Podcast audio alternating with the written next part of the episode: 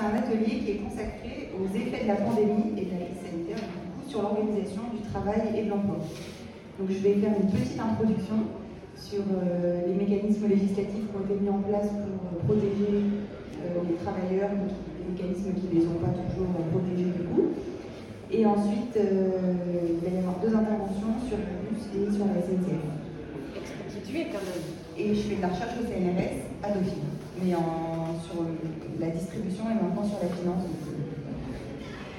Euh, alors, donc, deux moments législatifs importants. Le premier moment législatif important, dont vous vous souvenez peut-être, c'est le 26 mars 2020, où euh, une ordonnance a été passée qui, euh, qui, était censée du coup encadrer la protection des travailleurs sur leur lieu de travail. C'est une ordonnance qui est encore en vigueur qui va marcher jusqu'au 30 septembre 2021 et qui va être modifiée et qui était censée du coup mettre en œuvre l'obligation faite à l'employeur de prendre toutes les mesures nécessaires pour assurer la sécurité et protéger la santé physique et mentale euh, des travailleurs. Alors, il y a eu plusieurs euh, problèmes. Le premier, c'est qu'évidemment, toutes les entreprises n'ont pas respecté euh, ces obligations de protection. Et puis qu'un certain nombre d'obligations de protection n'ont pas été mises en place, notamment l'obligation d'aération de mesure du taux de CO2 dans l'air et d'aération des locaux, alors même que la diffusion du virus elle est principalement aéroportée.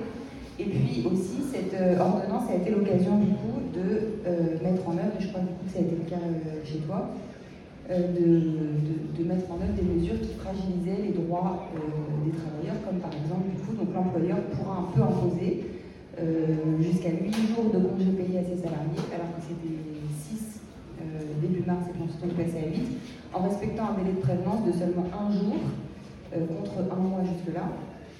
De la même manière, en ce qui concerne les robots, FTT, euh, les jours qui sont sur des comptes épargne-temps, etc., l'employeur peut aussi, sans attendre, euh, imposer jusqu'à 10 jours de congé, et là aussi en respectant un délai de prévenance d'uniquement un jour. Donc euh, voilà, évidemment, c'est fragilisant. Alors, autre chose aussi, l'ordonnance précise bien qu'en cas de contamination d'un salarié, un certain nombre de mesures doivent être prises. Donc là, ce que je vous dis, c'est le minimum légal, c'est-à-dire qu'ensuite, évidemment, selon les accords qui ont été signés dans les entreprises, les, protections peuvent être supérieures. Mais les protections minimales, disons. Donc je vous épargne la liste des mesures qui doivent être prises si un salarié est contaminé, mais suspecté de contamination, euh, en gros, le sol doit être nettoyé avec le port d'une blouse à unique, il faut ce genre de choses, désinfecter avec l'eau de javel diluée avec un bandeau de lavage à euh, les lieux qu'il a fréquentés, mais il est bien précisé que la seule circonstance qu'un salarié a été contaminé ne suffit pas à considérer qu'il justifie d'un motif raisonnable pour exercer son droit de retrait. Euh, de la même manière, donc, euh, voilà, de la même manière, le fait de devoir travailler à côté d'un salarié potentiellement contaminé ne suffit pas encore moins à justifier d'un droit de retrait. Donc ça, c'est le premier ensemble de, la première grande ordonnance qui a il a encadré le travail euh, en période de crise sanitaire. La deuxième, le deuxième énorme ensemble de mesures qui a encadré euh, la réorganisation du travail dans le cadre de la crise sanitaire, bah, c'est le fameux plan de relance, donc on a, dont on a tous beaucoup entendu parler, de ce soudain retour de l'argent magique. donc 100 milliards pour le gouvernement français, 130 pour le gouvernement allemand. Le chiffre que tout le monde connaît, du coup, c'est 0,8% de ce plan de relance euh, consacré aux plus précaires.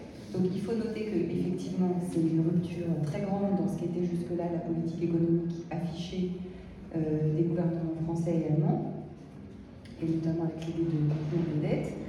Mais euh, il y a plusieurs euh, points importants. Le premier, c'est d'abord qu'il ne s'agit pas du tout d'une prise de contrôle productif d'une prise de, contrôle en fait simplement de l'État dans les entreprises, c'est très différent de ce qui s'est passé après la Deuxième Guerre mondiale, quand l'État a pris le contrôle d'un certain nombre d'entreprises qui étaient en difficulté pour assurer le maintien de la production euh, et permettre à l'économie, capitaliste certes, mais euh, de redémarrer tout de même.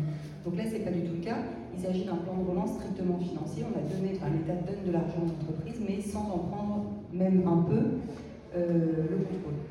Ensuite, il n'y a aucune contrepartie sociale et écologique sont demandées euh, aux entreprises. Donc, les sommes qui sont versées, elles peuvent être versées pour les aider à payer les salaires ou pour les aider à payer des crédits.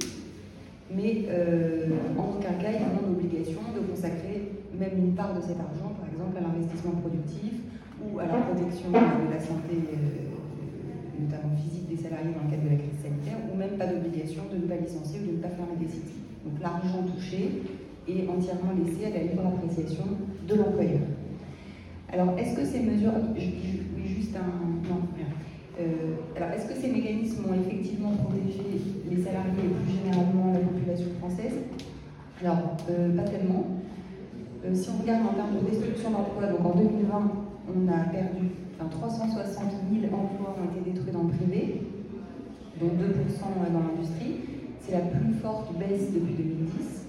Et euh, si on regarde les emplois précaires, donc intérim CDD, c'est 78 000 équivalents temps plein détruits en 2020. Le chômage, du coup, c'est pareil, 628 000 chômeurs. Par voie conséquence, le chômage augmente, 628 000 euh, chômeurs supplémentaires, ce qui conduit à 2,7 millions au total.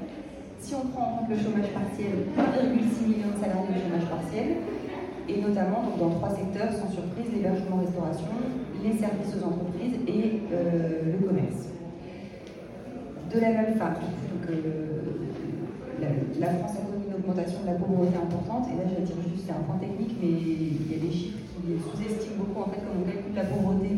on considère en France que la pauvreté c'est entre 50 et 60% du salaire médian. Comme le salaire médian a baissé, euh, que le salaire de moyenne a baissé, on peut dire que la pauvreté a baissé. Mais donc cet indicateur n'est pas bon. Euh, il ne faut pas regarder du coup le taux de pauvreté tel quel. Et en fait, si on regarde, on n'a pas d'indicateur complètement alternatif puisque c'est la définition de la pauvreté, elle est fixée par l'INSEE, et voilà, encore une fois, à 50% du salaire médian. Mais si on regarde par exemple le nombre de familles qui dépendent de l'aide alimentaire, là on voit que la pauvreté du coup a augmenté en France. Et les faillites de petits commerçants, là aussi, donc on pas, là ce ne sont pas des chiffres publics, alors que c'était le cas jusqu'à maintenant.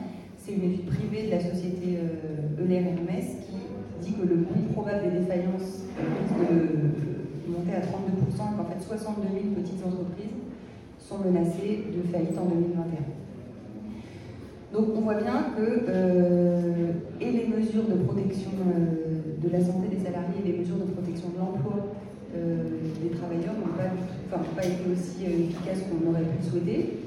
Et si on regarde les travailleurs d'ailleurs qui ont été plus exposés sur le plan sanitaire, alors là c'est pareil, c'est vraiment très dommage, il n'y a pas d'enquête pour l'instant publique qui recense systématiquement les professions qui sont, dans lesquelles il y a eu plus de morts du Covid de la euh, donc du coup, c'est des données parcellaires et qui ne sont pas publiques. Mais euh, la liste qui existe pour l'instant, donc des travailleurs les, plus euh, souvent malades, donc c'est les éboueurs, les salariés des centres de tri des déchets, conducteurs de bus, chauffeurs routiers, caissiers, caissières, agents de sécurité des commerces, transports en commun, salariés des abattoirs, salariés des pompes funèbres, enseignants, forces de l'ordre, personnel pénitentiaire, assistante maternelle, pardon, conducteurs, facteurs, livreurs, chauffeurs de taxi, VTC et les personnels, tous les personnels des commerces d'alimentation.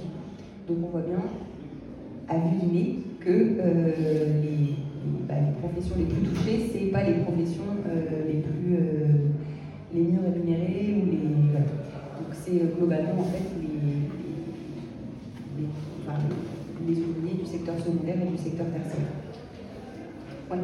Touche personne dans les personnels de santé et les, et les personnels de santé. En fait, les chiffres dont on dispose, c'est hors soignants, ah oui.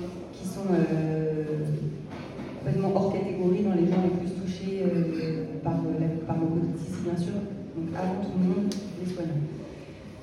Euh, voilà.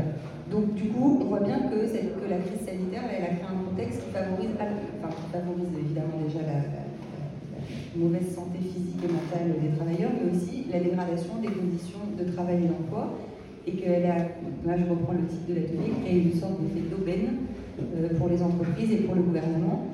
Alors les deux réformes principales qui sont en train de passer, donc euh, comme vous savez, dans ce contexte de dégradation générale des conditions de travail et d'emploi, c'est euh, l'assurance chômage, qui était décidée avant la crise sanitaire, qui ensuite devait s'appliquer à partir du 1er juillet 2021 et qui durcissait les conditions d'ouverture euh, des nouveaux droits, que le Conseil d'État a finalement suspendu en juin dernier et euh, qui finalement, d'après euh, notre président, sera pleinement mis en œuvre à partir du 1er octobre. Et puis la deuxième grande réforme, évidemment, c'est la réforme des retraites, dont, dont, on ne sait pas encore exactement comment elle va se mettre en œuvre, mais qui continue néanmoins d'avancer dans ce contexte, sur une dernière tendance de fond de ces évolutions, c'est le développement euh, évidemment du télétravail. Alors, c'est difficile d'avoir un point de vue euh, c'est difficile d'avoir un, point de vue syndical, politique ou même euh, scientifique arrêté sur la question du télétravail, puisque en termes de conditions de travail et de santé physique et mentale des, travailleurs, en fait, c'est extrêmement variable selon les conditions de vie de euh, chaque travailleur concerné. C'est-à-dire à la fois selon qu'il vit dans un petit logement, dans un gros logement, selon qu'il a un endroit pour travailler ou non, selon qu'il a des enfants ou non, selon qu'il vit euh, de manière très isolée ou non, selon son état de santé, etc selon la prise en charge aussi par l'entreprise des coûts du télétravail, euh, donc les coûts de connexion, mais aussi par exemple les chèques déjeuner, le fait d'avoir ou pas à sa charge le déjeuner quand on travaille chez soi. Donc c'est difficile du coup de dire que le télétravail c'est une dégradation en soi des conditions de travail et d'emploi des salariés ou que ce n'en est pas une. Mais en tout cas, ce qu'on peut juste dire, c'est que ça a été une bonne affaire pour les employeurs, ce qui ne veut pas dire que ça n'a pas été aussi parfois une bonne affaire pour les salariés, mais en tout cas, euh, c'est une bonne affaire pour les travailleurs puisque euh, là du coup, enfin, les enquêtes dont on dispose montrent que les, travailleurs sont plus productifs, euh, qu'ils travaillent plus longtemps que ceux qui travaillent quand ils sont chez eux, notamment parce qu'il n'y a pas de mini-pause, plus de concentration. que par ailleurs, du coup, au bout de quelques mois de télétravail, les travailleurs ne définissent plus leur temps de travail par nombre d'heures, mais par des tâches fixées, notamment en se disant je peux travailler après le dîner, je peux travailler, etc. Donc finalement, ils travaillent jusqu'à ce que la tâche soit réalisée et ils ne réfléchissent plus en termes, encore une fois, d'heures d'arrivée, d'heures de départ euh, du travail. Donc évidemment, il n'y a plus de possibilité de déconnexion, de droit à la déconnexion euh, encore moins. Euh, donc, et un autre aspect du coup, euh, que je trouve très inquiétant dans la généralisation du télétravail, c'est la réduction des coûts pour l'employeur et l'individualisation du travail avec un risque de protection associé. Donc là, je vous cite le, DRH de PSA, je sais que vous avez peut-être entendu ces déclarations de Xavier Chéreau, qui disait que le télétravail était une, opportunité à saisir et qui a proposé que tous les salariés de PSA le faire passe à 4 jours de télétravail par semaine parce que ça créerait beaucoup des économies très importantes sur le foncier et des économies très importantes sur l'entretien des immeubles et des bureaux euh, de PSA. Donc pendant le confinement, euh, bah, évidemment, le télétravail a augmenté à PSA, il est monté à 38 000 et le, fameux Xavier Chéreau, donc DRH du PSA, espère faire monter ce chiffre à 80 000 employés euh, à l'avenir, ce qui permettrait du coup à, ça de supprimer euh, les milliers de bureaux et euh, de ni les chauffer, ni les climatiser, ni les laver, ni les entretenir, etc. Et puis, ça permettrait aussi de supprimer de la même manière les frais de restauration associés à la présence des salariés sur un lieu de travail et les participations de transport payées aussi par l'entreprise pour moitié quand les salariés viennent sur le lieu de travail. Alors, il argument qui, me, semble fallacieux, euh, parfois, on dit que le développement du télétravail permettrait, enfin, c'est pas si mal, notamment parce que ça permettrait de réduire l'impact écologique, puisque du coup, il y aurait moins euh, cette situation où les gens vivent loin de leur lieu de travail. Par exemple, typiquement pour l'île de France, globalement, les salariés vivent à l'est et ils partent travailler à l'ouest. Euh, et donc, du coup, ça fait faire plein de transports, et donc c'est très coûteux écologiquement. Donc il faudrait le chiffrer et le mesurer plus systématiquement, mais ce qui est certain, c'est que euh, l'éclairage et le chauffage, comme vous savez, consomment plus d'énergie quand ils sont euh, individuels que quand ils sont regroupés. Euh, le pire écologiquement, c'est que chacun chauffe et, allume sa petite maison, et plus on se regroupe, plus on fait d'économies. Donc c'est pas du tout certain en fait qu'il y ait une réduction significative de l'impact écologique en créant toutes sortes de petits lieux de travail séparés. Et un dernier point, du coup, toujours sur cette question de réduction des coûts pour les employeurs liés au télétravail. Les entreprises du numérique, donc comme donc là ça ne concerne plus directement, mais comme Facebook, Twitter ou Google, ont déjà annoncé la poursuite du télétravail pour les années à venir. Et Mark Zuckerberg, donc le fondateur de Facebook, disait, afficher sa volonté euh, d'augmenter les profits en économisant sur les infrastructures, mais aussi sur les salaires, puisque une part des salaires élevés des salariés de Facebook est lié au fait qu'ils doivent s'installer dans la Silicon Valley dans lequel les loyers sont très élevés. Et donc là, l'idée est que maintenant, ça va être possible de travailler peu partout dans le monde, y compris de lieux où c'est beaucoup moins cher de se loger, et donc on n'a pas besoin d'un revenu euh, qui, euh, qui, oblige à, être très proche de l'entreprise. Donc le, enfin, le, la tendance qui n'est euh, pas certaine, mais il y a quand même un risque, avec, enfin, un risque certain avec le télétravail, qui est que ça va vraiment dans le sens de la tendance de fond du travail qui est de substituer au salariat, qui est un contrat de travail, l'auto-entrepreneuriat, qui est un contrat de type commercial, et qui en tendance nous conduit à être chacun notre petite entreprise et à vendre nos services, soit en travaillant chez nous, soit en allant sur le lieu de l'entreprise, mais euh, comme, si on était, comme, si chacun devenait encore une fois un, petit entrepreneur de lui-même et qui du coup ne bénéficie pas des euh, protections collectives et des droits et de la sécurité, de la sécurité limitée, mais néanmoins des, sécurités associées au contrat de travail et au salariat. Donc je pense que cette, évidemment du coup cette évolution elle dépend euh, beaucoup de la manière dont le télétravail va être encadré, notamment euh, par des accords signés avec les organisations syndicales et puis par les rapports de force locaux dans les différentes euh, entreprises où ça va, se met en ce moment. Je travaille à Airbus au bureau d'études et je milite à la CGT, mais dans un milieu euh, d'ingénieur euh, cadre technicien. Euh, et du coup, euh, moi, ça va être plus spécifique parce que je vais vous expliquer comment euh, certaines choses qu'a évoquées Marlène ont été mises en place euh, à Airbus dans un domaine euh, de fort potentiel de, télétravail. Alors, oui, tout, d'abord, concernant cette ordonnance qu'a évoquée Marlène, donc nous, ça raté, ils, ils- nous ont mis, nous- ont mis d'abord des, congés obligatoires lors du premier confinement. Et euh, alors, pour ceux qui avaient télétravaillé, euh, ils nous ont posé euh, environ deux semaines de, congés à mettre sur une période très courte. Et, et- en fait, c'est qu'ils ne peuvent pas télétravailler parce qu'ils travaillent sur les avions. Le site avait fermé une dizaine de jours hein, pour mettre en place des mesures de protection. Et l'employeur a absolument voulu que ces jours soient rendus. il n'était même pas foutu de faire cadeau hein, de cette fermeture hein, qui n'était pas du tout du fait hein, des salariés. Et, euh, et, en plus a imposé des, congés lors de la, même période. Donc euh, déjà pour commencer, cette ordonnance, en fait, euh, le volet euh, protecteur, euh, on on l'a pas trop vu.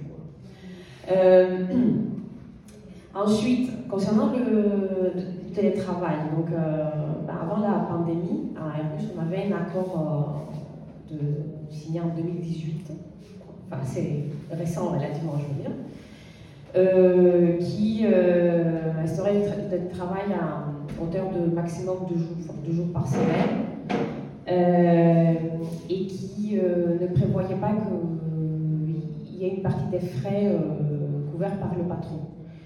Et c'était déjà euh, très courant dans mon milieu que les gens télétravaillent. Surtout, euh, plus ils montaient en, âge en fait. Ils recherchaient à, le faire. Et aussi ben, les femmes euh, avec des enfants. Mais les hommes aussi de plus en plus. hein. Il ne faut pas que je sois enfin, voilà, avec des enfants en bas âge parce que c'est vrai que c'est beaucoup plus facile de gérer les contraintes familiales, les divers rendez-vous, les divers, euh, diverses activités des enfants, etc. quand on est déjà chez soi. Euh, en revanche, du jour au lendemain, euh, on s'est retrouvé dans une situation où tout le monde devait télétravailler. C'était très compliqué, euh, les réseaux n'étaient pas du tout dimensionnés pour ça. Donc, déjà, c'était assez problématique. Euh, ah, bah, après, chacun travaille chez soi. On a, eu euh, une absolue interdiction de pouvoir euh, prendre les chaises de bureau, les écrans, tout ça. Donc, chacun travaillait sur son écran d'ordinateur portable. Et, et après, bon, c'était pas du tout sûr que les gens avaient des endroits adaptés pour travailler. Et surtout, euh, après, euh, pour euh, ceux qui avaient des, des enfants, c'était, l'enfer. Donc, j'en suis d'ailleurs. Moi aussi. Oui. voilà, parce que parce qu'en fait, il faut savoir, je ne sais pas si c'est connu, pour avoir droit à tous les dispositifs, mais ça c'est pas, pas plus en c'est général, hein, pour avoir droit au dispositif d'indemnisation pour le fait que tes enfants ne peuvent pas être gardés ou ne peuvent pas aller à l'école, il faut que ton métier ne soit pas télétravaillable. Du moment où il est télétravaillable, l'État considère que tu es capable de travailler et de t'occuper de tes gamins euh, en même temps. Euh, donc, c'était des. Après, je ne sais pas si y en a d'autres comme ça, mais voilà, c'était des, des expériences traumatisantes, quoi, parce que on vivait constamment euh, dans le sentiment qu'on travaillait mal et on s'occupait des enfants mal. Et ils nous la rendaient bien. Euh, par ailleurs. Et, euh, donc, voilà. alors, à Airbus, mais je pense que c'est pas qu'à Airbus, il y a eu aussi un, côté un peu complexe. C'est-à-dire que de ce que j'ai compris, bon, je pense Marlène connaît mieux, donc elle pourra peut-être, si je dis une bêtise, intervenir par la suite. La loi n'impose rien aux employeurs pour définir c'est quoi un poste télétravaillable ou pas. L'employeur décide tout seul, sans devoir donner aucun compte. Que ça, ça ne peut pas être fait par tel, en télétravail, parce que ça et ça et ça. Non. Il décide, il, voilà. Et donc, euh, dans une grosse entreprise comme Airbus, je rappelle, on est 24 000 euh, salariés euh, en France, donc c'est quand même beaucoup. Euh, c'est bon, évidemment pas le PDG qui décide, hein, mais c'est les, chefs de secteur. Donc, on était dans une situation où le DRH d'Airbus disait oui, il faut faire du télétravail, le gouvernement a dit que c'est important et tout, mais s'il y avait des chefs de département qui, n'aiment pas le télétravail, juste comme ça, hein, sans devoir donner plus de raisons, parce qu'ils voulaient voir leurs troupes, être entourés, ils avaient l'impression que quand tu n'es pas vu par ton chef, euh, tu ne travailles pas, tout simplement. Il y en a un comme ça, malheureusement, mais c'est une réalité. Ils imposaient aux gens de venir au bureau, sans, euh, sans que ce soit forcément justifié. Donc ça aussi, ça a été mal vécu par certaines personnes parce que bah, ils avaient peut-être peur, ils n'avaient pas envie, enfin bon voilà. Et, donc ça s'est beaucoup, euh, beaucoup arrivé. Euh, alors, nous, euh, syndicalement, bien évidemment, hein, intervenir euh, par rapport à est-ce que le télétravail c'est bien ou mal, hein, c'est assez compliqué. C'est des sujets qui divisent beaucoup et qui d'ailleurs dans les syndicats divisent beaucoup entre les, les militants ingénieurs, cadres techniciens et les militants ouvriers qui était notre cas euh, quand on avait discuté euh, en 2018 par rapport à la du télétravail. Euh, et en plus, c'est un peu plus compliqué d'intervenir. Quoi que, enfin, je veux dire syndicalement, parce que bon, n'y a, personne pour recevoir des tracts, par exemple. on ne peut plus aller voir les gens. Cependant, il y a quand même des choses qu'on peut faire pour s'adapter. Donc, bon, nous, on a beaucoup plus utilisé euh, des possibilités, euh, des maigres possibilités de diffusion électronique. Et on a fait aussi des réunions de formation syndicale en ligne. Et en fait, c'est assez curieux. Alors, je ne sais pas si c'était le sujet, mais on a fait une euh, réunion de formation syndicale en ligne et on a eu plus de participation que quand on le faisait en physique. Et on ne connaît pas trop les raisons, mais, mais on a aussi l'hypothèse qu'en fait, les, Bon, Airbus, c'est un endroit où euh, c'est pas super, euh, pas considéré super bien d'être vu euh, proche de la CGT. Et peut-être que pour les gens, c'était plus facile de se connecter depuis chez eux plutôt que d'aller dans la salle que la direction nous avait donnée pour la formation syndicale à perpète. voilà. Donc, donc voilà, l'un dans l'autre, il y a quand même du potentiel de faire des choses. Et euh, par contre, c'est très compliqué de, tirer des revendications précises vu la diversité des situations. Donc bon, il y a des collègues hein, qui vivent très mal le télétravail, qui ne veulent pas du tout euh, travailler, donc on ne peut pas demander qu'il soit obligatoire. Euh, il y a ceux qui ont préféré être chez elles euh, parce qu'ils ont mieux aimé ce mode de travail ou qui ont peur d'être contaminés s'ils retournent au bureau. Donc on ne peut pas non plus demander les, présences euh, des, présences obligatoires. Et après, bon, ce que nous avons fait, hein, c'est une idée comme une autre, hein, c'est pas forcément une, une, idée magique, mais il y a l'UGIC, l'Union Générale des ingénieurs cadres techniciens de la CGT, qui a travaillé beaucoup sur la question et qui propose une enquête. Donc on s'est servi de, de l'enquête euh, sur le télétravail d'un pour avoir un peu une idée du ressenti des collègues, mais aussi pour euh, faire un peu d'agitation sur la question euh, de la visibilité, etc. Et c'est vrai que les personnes qui ont répondu à cette enquête euh, dépassent notre cercle des sympathisants, au moins d'un point de vue numéraire.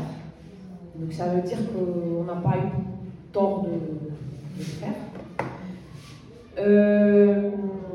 Alors, ensuite, je voulais dire quelques mots sur le chômage partiel. Comment ça a été fait chez nous Donc, alors, chômage partiel, il y en a de deux types, en gros. Il y a le chômage partiel euh, qui a été mis euh, en place euh, dans l'urgence dès le mois de juin 2020. Et chez nous, il a été mis en place à raison de un jour par semaine en moyenne. Donc il y en a qui en avaient plus, il y en a qui en avaient moins. Bon, moi, par exemple, j'étais à la moyenne, j'en avais un par jour. Alors ça, c'est quelque chose qui, surtout pour ceux qui n'en avaient que un ou deux jours par semaine, a été super bien vécu par les collègues. Ils étaient ravis. Ils aimaient bien. Il y avait une toute petite baisse de rémunération, mais enfin voilà, c'est pas. Et, et, en fait, euh, c'est quand même un indice que. Et, en fait, on, bossait, hein, les gens livraient, ils faisaient ce qu'il y avait à faire. Enfin, enfin voilà. Et, c'est quand même un indice qu'il faut quand même réduire de travail. Quoi, parce que, c'était un, exemple euh, grandeur nature. Hein, euh, bon. ensuite, par contre, euh, il y a le deuxième dispositif de chômage partiel, parce que ça, c'est fini. Hein. Malheureusement, en décembre 2020, c'était fini. c'était la fin de la récréation. Et ensuite, on est passé au dispositif d'activité partielle de longue durée. Alors, pour ce dispositif, il faut passer un accord d'entreprise la loi impose cela. Donc à plus c'est mesquin ce qui s'est passé, euh, parce que en même temps, il, y avait la négociation pour l'activité partielle longue durée, que je vais peut-être appeler euh, APD aussi, ça. Mais il y avait aussi une négociation sur un plan social, un PSE assez, assez lourd, enfin, c'était 5000 postes sur 24 euh, 000, enfin bon voilà, c'était... Et en fait, les deux négociations étaient imbriquées, forcément. Et au départ aussi, la direction avait dit qu'ils avaient l'intention de faire aussi une troisième négociation imbriquée avec un accord de compétitivité, ce qu'ils appelaient l'accord de performance collective. Et finalement, ce qui s'est passé, c'est que c'est que la négociation euh, sur l'accord de compétitivité n'a pas eu lieu. La direction a dit non, finalement, ça ne nous intéresse pas, on ne veut pas faire ça. Et euh, les mesures phares qu'ils voulaient mettre là-dedans, ils les ont passées dans l'accord de l'activité partielle longue durée. Ils ont fait une entourloupe pour dire que, parce qu'en fait, l'État couvre 88% du net de ceux qui sont en activité partielle longue durée. Et par accord, on avait convenu, enfin, ceux qui ont signé l'accord, ils ont convenu que ça aille à 92%. Et donc le patron a dit oui, mais comment je fais moi pour euh, remplir euh, cette, euh, cet état de 88 à 92 Je suis pauvre, j'y arrive pas. Et en plus, ce qui est encore plus scandaleux, c'est que le patron a limité l'activité partielle longue durée au personnel de la production. Il a dit par exemple, moi je suis au bureau d'études, je travaille sur les programmes en développement. Et comme la grande majorité des collègues, je ne suis pas, euh, je suis pas concernée par la, PND.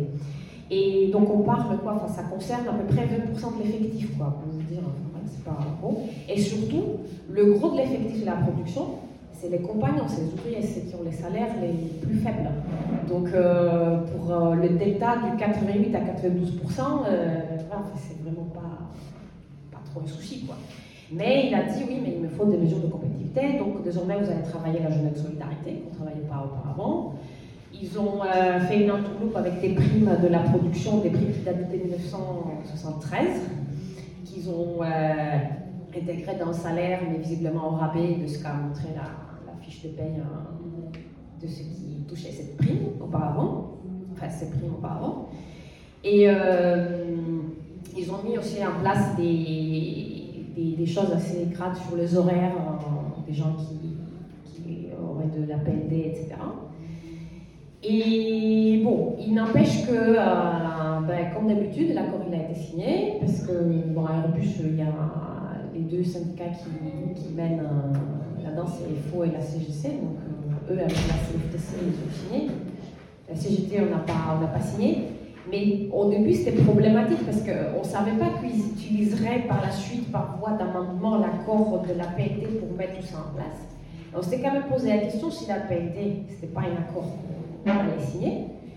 Parce que euh, même si euh, politiquement il y a plein de critiques qu'on peut émettre, que l'État subventionne les patrons, que c'est pas bien, etc.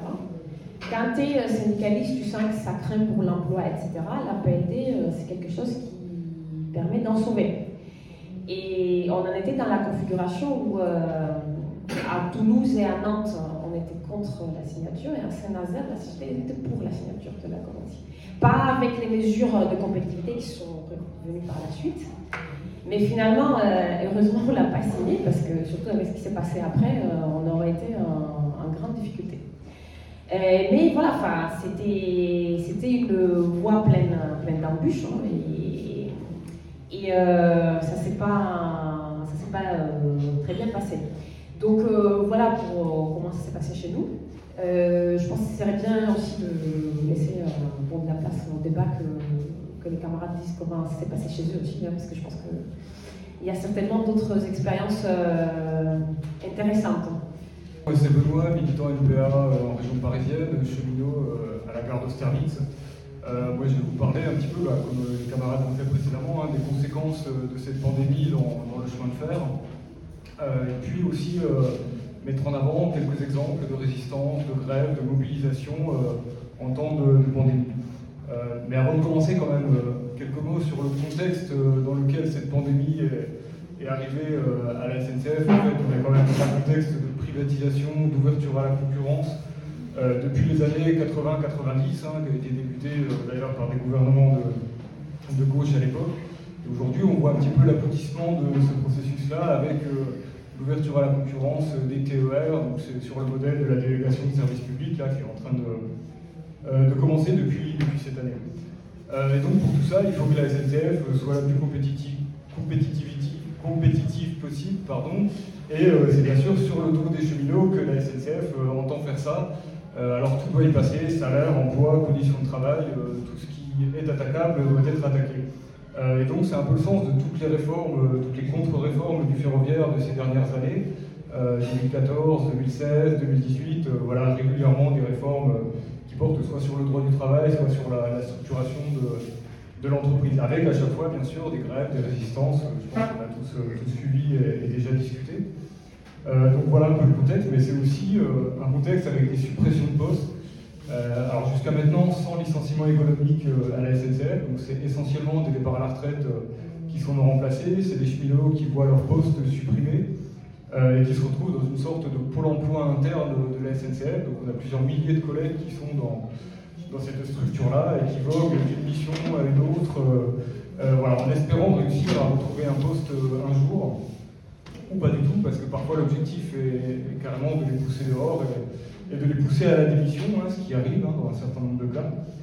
Euh, voilà. Puis enfin, on a des licenciements pour motifs disciplinaires, donc il faut quand même dire un mot, parce qu'à la SNCF, il y en a environ 600 chaque année, donc c'est colossal, c'est assez énorme. C'est parfois des militants syndicaux qui sont attaqués pour leur activité, c'est parfois des chinois qui sont virés euh, pour un, pour un prétexte euh, varié. Bon, c'est un nombre qui est stable dans le temps, environ 600 par année.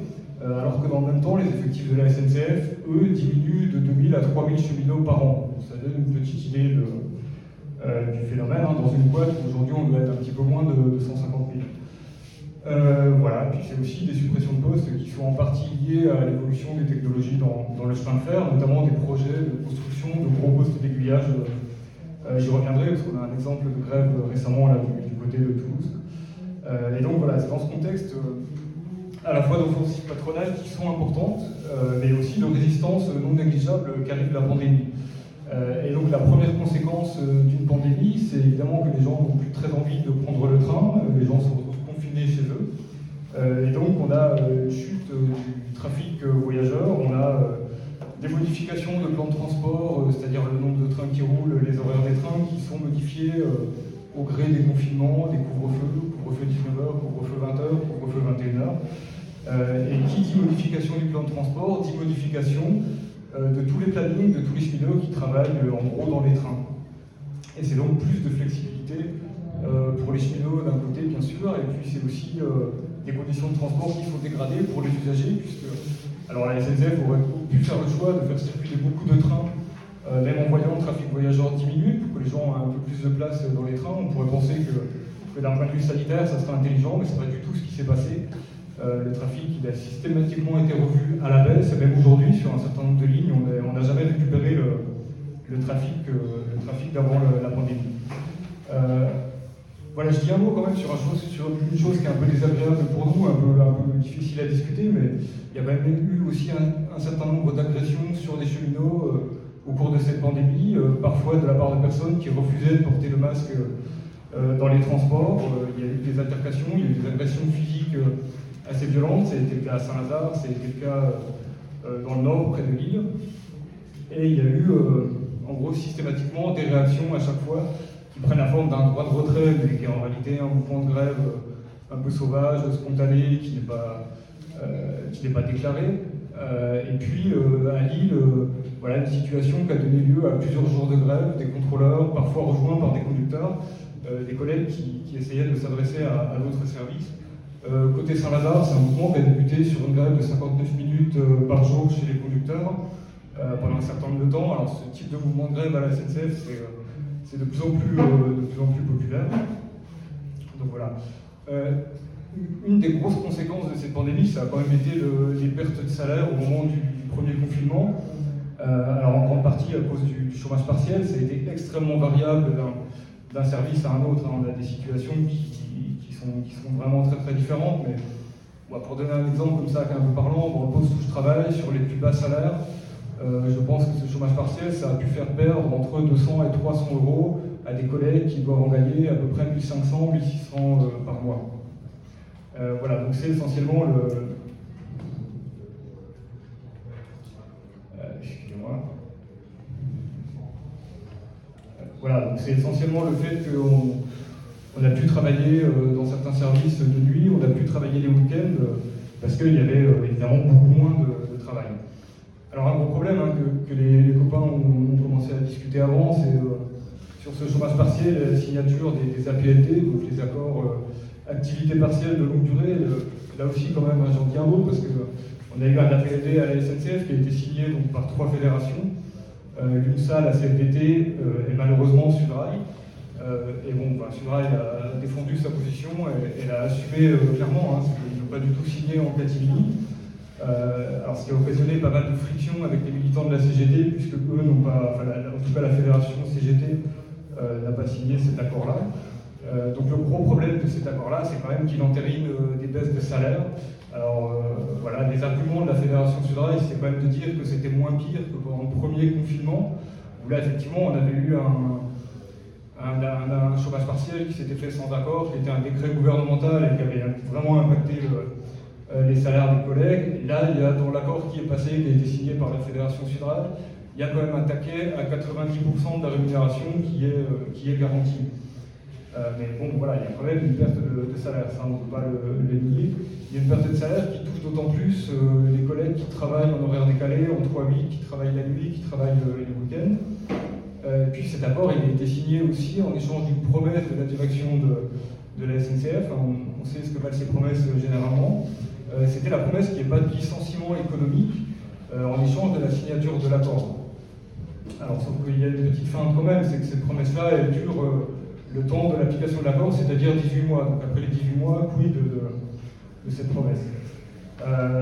Voilà, mais surtout, en fait, Sudra, il a quand même un peu cédé là, au chantage patronal dans cette affaire-là, ce qui est déjà problématique en soi d'accepter les pertes de salaire. Mais ça allait peut-être, enfin, ce qui est peut-être encore pire, c'est euh, ce qui a été mis dans la tête des cheminots à ce moment-là, euh, où en fait la Fédération Sudrail a quand même argumenté du point de vue de la direction de la SNCF euh, en disant que voilà, on était dans une situation difficile pour le, pour le ferroviaire, qu'il fallait s'adapter à la chute du nombre de voyageurs, etc.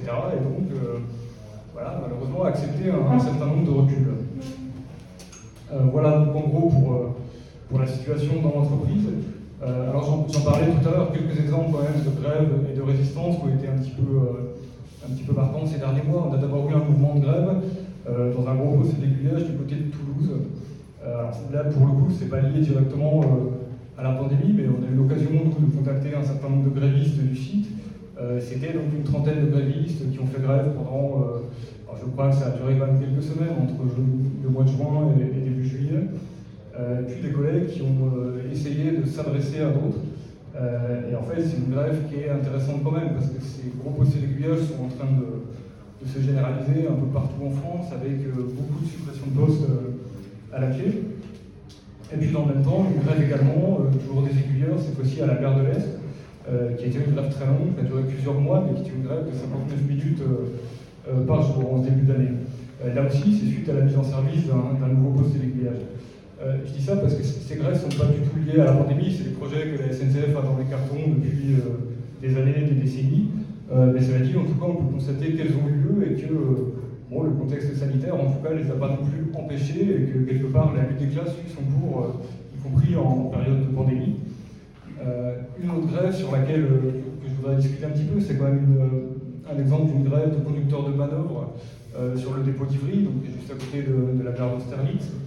Euh, en fait, c'est un service qui tourne en sous-effectif depuis très longtemps, ce qui pose des problèmes pour les collègues, notamment quand il s'agit d'avoir des congés sur des périodes de vacances scolaires.